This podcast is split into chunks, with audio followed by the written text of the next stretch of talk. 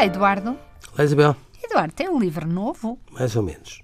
Então, não queria dividir isso, partilhar isso com aqui a sua sócia e os seus ouvintes? O senhor tem um livro chamado Livro de Reclamações.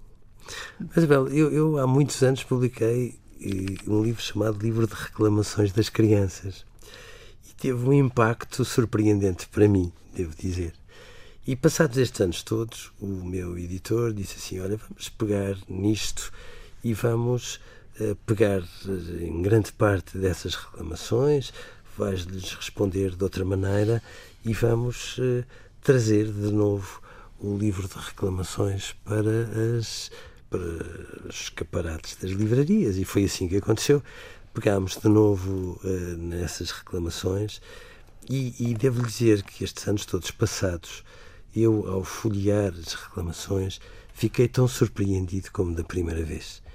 É inacreditável, para mim, absolutamente inacreditável, ver a, a cutilância, a fineza de pormenor, a, a, sensibilidade, a atenção das crianças quando eh, reclamam em relação à escola, em relação aos pais, em relação às injustiças com que nós as premiamos todos os dias e é tão inquietante que eu decidi responder-lhes à reclamação, sendo certo que é como se falasse para elas, mas no fundo eu estou a falar para os pais.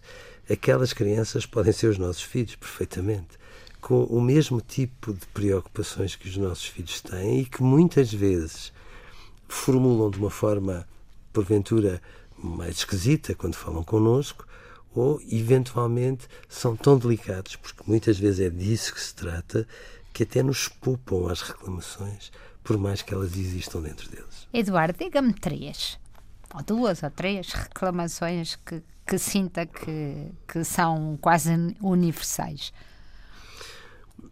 Isabel, a primeira de todas tem a ver com o modo como as crianças veem as pessoas crescidas é, é, é, impactante perceber que elas, quando veem as pessoas crescidas a fazer unicamente de pessoas crescidas, a reclamarem direitos muito mais do que, enfim, a legitimarem-nos pelos seus exemplos, elas são muito. Acutilantes. Sim, mas são muito agrestes. Porquê é que os adultos podem comer chocolate quando querem e nós não? Sim. O que é que nós temos que pedir?